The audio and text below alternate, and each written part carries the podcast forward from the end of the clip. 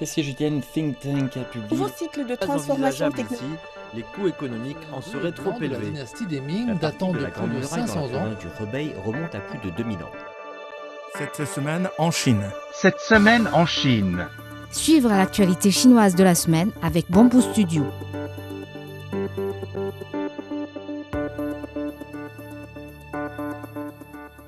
De fortes chutes de neige ont touché certaines régions du centre et de l'est de la Chine depuis mercredi dernier, perturbant les transports dans les provinces chinoises du Hubei, du Hunan et de l'Anhui pendant le pic de voyage de la fête du printemps. Dans la province de l'Anhui, plus de 95 postes de péage de l'autoroute ont refusé l'entrée aux véhicules depuis dimanche matin en raison de la neige et du gel. Selon le Hubei Airports Group Company, les deux pistes de l'aéroport international Tianhe de Wuhan ont été fermées depuis samedi soir en raison des intempéries. Le régulateur boursier de la Chine a déclaré lundi qu'il prendrait des mesures efficaces pour prévenir les risques liés aux actions mises en gage.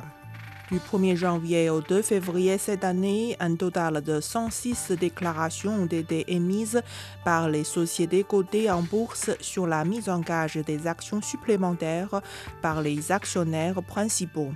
Ce chiffre est supérieur à celui enregistré au cours de la même période de l'année dernière, a déclaré la Commission du contrôle boursier de Chine.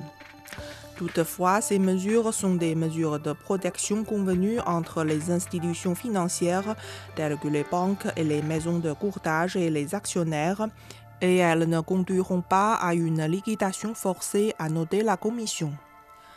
Selon la Commission, elle guidera les maisons de courtage et les autres institutions financières afin d'accroître la flexibilité de la ligne de liquidation et de promouvoir le bon fonctionnement du marché.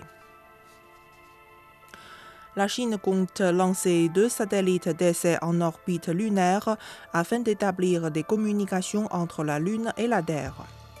Les satellites jumeaux pesant respectivement 61 kg et 15 kg circuleront en formation en orbite autour de la Lune pour valider de nouvelles technologies dont l'étalonnage de la navigation et la transmission de signaux à haute fiabilité.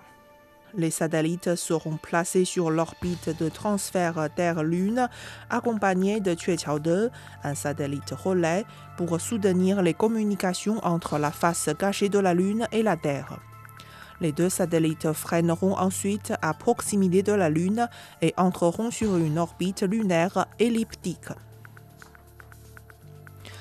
Des représentants d'organisations de réglementation et des dirigeants du secteur privé se sont réunis samedi à Beijing pour discuter du développement de l'industrie spatiale commerciale chinoise. Beijing est le berceau de l'industrie spatiale chinoise et continue à soutenir la recherche et le développement de talents. La zone de développement économique et technologique de Beijing, également connue sous le nom de Beijing Yitang, abrite plus de 70% des entreprises privées de fusées chinoises.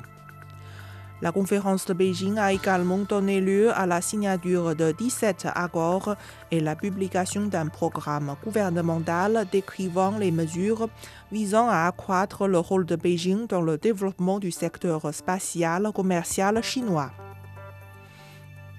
En Chine, il est de tradition d'acheter de l'or pendant les vacances du Nouvel An lunaire.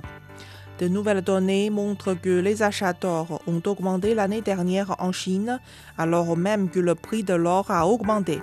Selon l'Association chinoise de l'or, la consommation d'or en Chine a dépassé les 1000 tonnes en 2023, soit une augmentation d'environ 9% d'une année sur l'autre.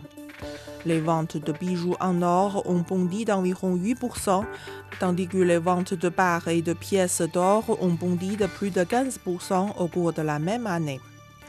L'année dernière, le prix de l'or a augmenté de 16,8% en yuan, ce qui représente un rendement très intéressant par rapport aux autres actifs financiers. Une exposition présentant plus de 200 reliques culturelles sur le thème du dragon provenant de différentes périodes historiques de la Chine ancienne a été inauguré mardi au Musée national de Chine à Beijing.